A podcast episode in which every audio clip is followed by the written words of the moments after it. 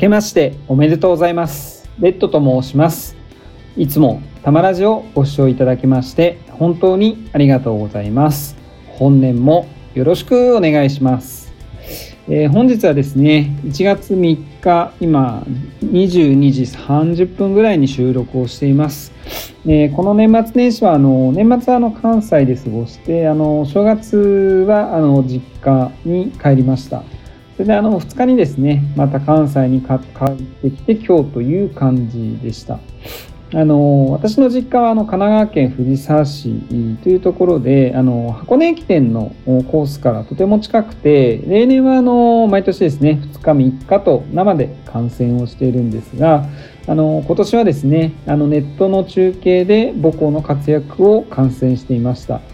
あの自分の場合ですねあの子供の頃からあの箱根駅伝を生で、えー、観戦をしていて、まあ、そこであの地元の人たちとあの正月の挨拶をしたりとかあるいはあの大学受験の時もあの箱根駅伝の優勝した大学に入るよっていうような話をしていたらえー、実際にまあ優勝した大学があったんですけどそこにしか受からなかったということで、あのー、そういった縁もあって、あのー、箱根駅伝というのはあの正月の行事とは切っても切れないくらいの関係のものなんですけれどもあの実際関西に引っ越してみるとあの関西はそこまで関心がないのかなというか、まあ、世の中全てそうではない日本の世の中全てはそうではないのかなっていうのを感じました。あの皆さんあの箱根駅伝見られてます？なんかそういった感想も聞かせていただければなというふうに思います。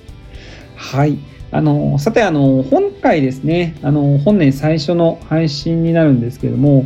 あの考えてみると自己紹介というのをまだ1回もやっていないっていうのもあってですね。あの改めて自己紹介とあとたまらじを3ヶ月、ま、配信をしてきて、えー、今年1年どうしていくかっていうことをですね、えー、ちょっと話をしてみたいと思います。はい。ということで、改めて、ポッドキャスターのレッドです。はい。あの年はですね45歳ということで、まあ、世間的にはアナフィフというふうに呼ばれる年齢になってますね。はい、先ほどもちょっと話しましたけれども、あの神奈川県藤沢市出身です。あの玉ラジというのをやっているので、多摩市の出身と思われる方もいらっしゃるかもしれませんが、私は神奈川の出身ですね。はい。であのまあ、東京で就職をしたんですけれどもあの結構ま転勤が多い仕事で九州には2回長崎とあと北九州ですね。小倉に住んでたんですけど九州が2回。それで今回の関西ということであの、まあ、計算会の転勤をしているというような状況です。はい、であの仕事はですねあの国家公,、まあ、公務員ということなんですけれども、えー、現在あるいはもう前もそうなんですけれども、えー、地方公務員自治体職員の人材育成に関わっています。あと9年前に離婚をしていて今は1人で暮らしています。えっと、離婚したことはですねあのいろんな意味であの人生の契機になっていてあのまあ、結婚したこともそうなんですけど多分僕はあのこの離婚したことっていうのがあのこういった、まあ、今ポッドキャストをしていることも含めていろんな人生の契機になっているんですけれども、えー、このことについてですね話すとあのとても長くなりそうなので今回はまあそういった事実があるということだけをお伝えしていきます。はい。まあ、そんな感じで、あの、こんな人間ですということを紹介させていただきました。はい。で、あと、まあ、あの、まあ、3ヶ月配信をしてきて、まあ、このポケッドキャストをどうしたいかっていう部分の話をしたいんですけれども、えー、たまらじで伝えたいことはですね、あの、まあ、一番の目的はあの地域を良くする地域のことを自分たちで良くする活動に関わる人を増やしたいということを思っています。あの例えばですね趣味のことであれば趣味のその趣味に興味がないことは、まあ、興味がなくても過ごせるわけですけれども自分の住んでいる地域っていうのはどんな人でも必ずあるんですよね。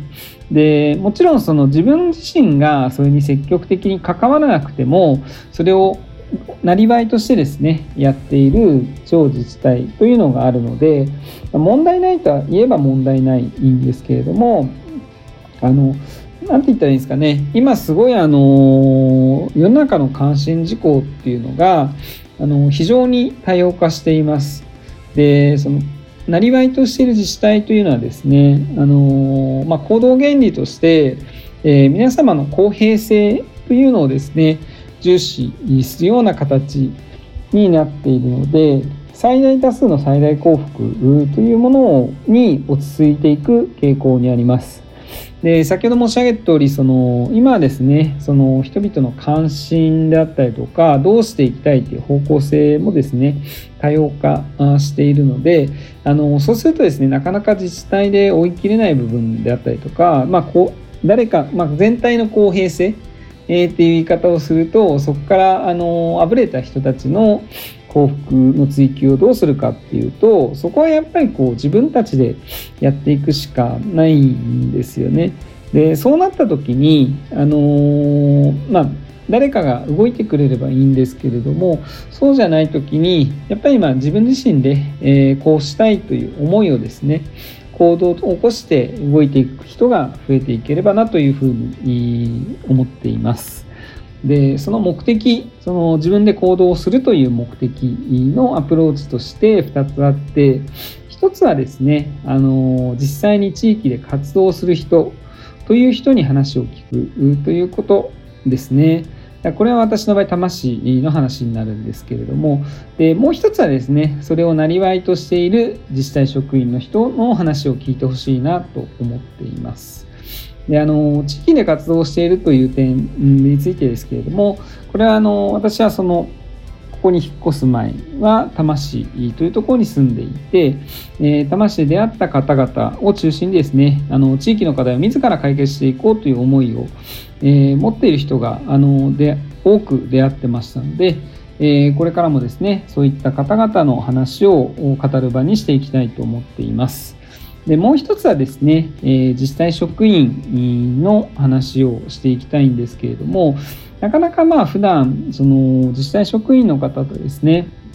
あの直接仕事をする経験がないという方が多いのかなと思います。でそうするとですね、まあ、役所ってどんなことを考えてるんだろうかとかどういうふうな原理であの行動してるのかっていうのがわからないのかなっていうふうに思うんですよね。ですのでこのポッドキャストの中でですね自治体職員と話をすることで、まあ、世の中にはですねあの本当に私自身感じていることをなんですけれどもあのいろいろあの仕事柄あの自治体の方と接することが多くてその方々というのがですねあの地域のことをものすごい真剣に考えてあの自分自身で行動をしている、えー、行動をしているというのは自分の業務としても行動してますしあるいはそこに住む、えー、一人の住民として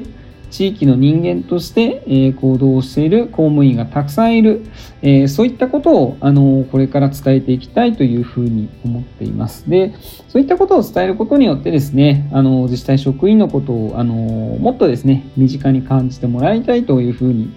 思っています。はい。こんな感じですね、あの、なんでしょう、3ヶ月続けてきて今更何やってんだっていう感じではあるんですけれどもあの考えてみたらこうこうしてあの自分が今やっていることというのをですねあの話す機会がなかったのであの、まあ、年始の1回目の放送ということでお話をさせていただきました。はい、でこのポッドキャストですねあの10月から始まって3ヶ月間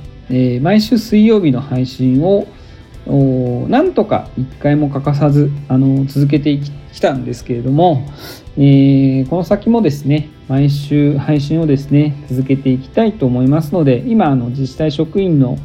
方の話を聞いてほ、えー、しいという話をしましたけれどもあの私のですねあの友人の自治体職員の方で、まあ、自分も話してみたいよっていう方がいらっしゃいましたらメッセージいただければと思います。であのまあこういった形でですね、あの毎週配信を続けていきたいと思いますので、えー、今年1年間、また2023年もですね、引き続きよろしくお願いします。